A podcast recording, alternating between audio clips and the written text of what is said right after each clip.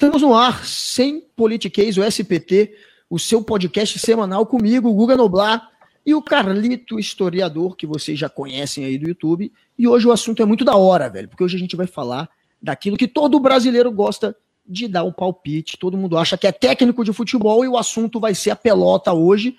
E o cara que está aqui para falar com a gente é um ícone já do entretenimento esportivo. Ele tem um dos maiores canais, é um dos maiores canais, eu acho, do planeta já de esporte, que é o Desimpedidos. Então, se você gosta de futebol, cara, provavelmente você conhece ele. O Bolívia, você não conhece ele pra valer, porque ele não tira máscara.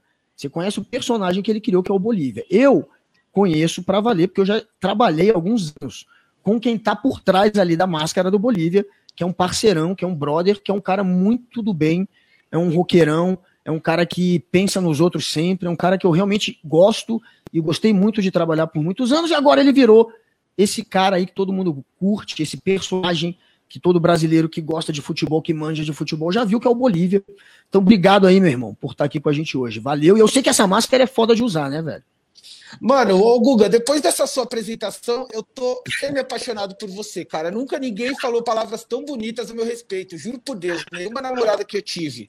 Eu tô com sentimentos estranhos aqui, ícone do entretenimento futebolístico, um cara muito do bem. É, bom, é metade é mentira, mas eu tô emocionado, agradeço as palavras sim. A gente é parceiro, a gente trampou junto, e para mim é um prazer estar aqui. Salve Calito também, um abraço para você. Salve Bolívia, para mim é uma honra estar falando com vocês aqui, especialmente falando sobre futebol. Vim com a camisa do meu dragão, aqui o Confiança, que eu já falei sobre ele no nosso bate-papo com o Maurício Meirelles. Inclusive, convidei ele, Bolívia, para vir para Aracaju, porque como o Botafogo vai cair para a segunda divisão, vai jogar com confiança. Então ele pode vir aqui para Aracaju, o jogo do, do Dragão comigo e vamos para cima.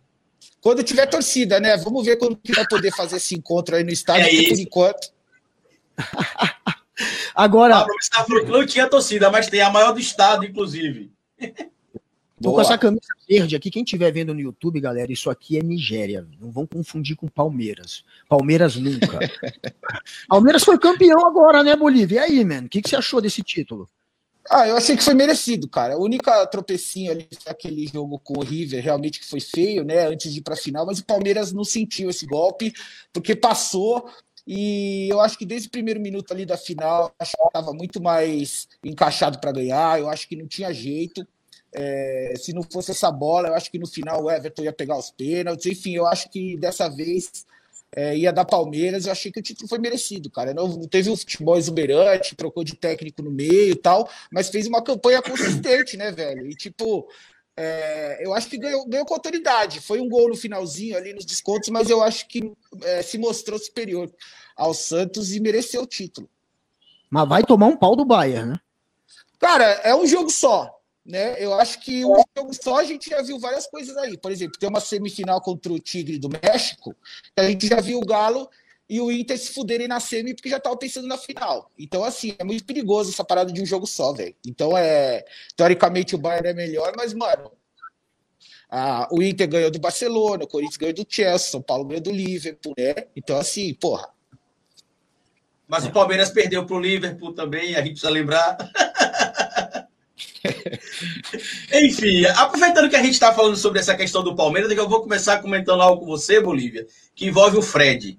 A gente sabe que o Fred, né, tinha lá a sequela do, do título da, da, última Libertadores do Palmeiras, que não culminou com o título mundial. A gente sabe que o Marcos pulou catando, catando mamona até agora e tá procurando a bola e tomou aquele gol. E a gente viu que ele acompanhou agora, chorou pra caramba no vídeo, inclusive que saiu no Desimpedidos.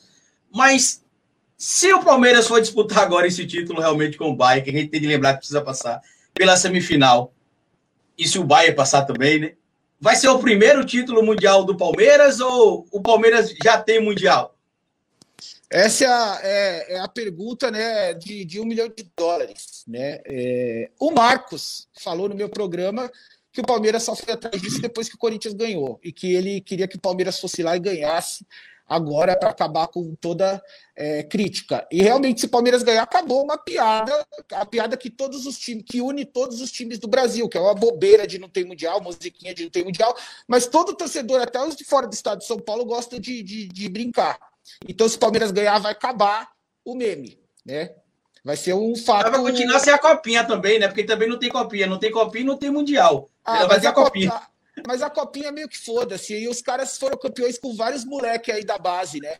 Então, assim, é, eu acho que se o Palmeiras é, ganhar, vai acabar com a alegria do Brasil inteiro, que não é palmeirense.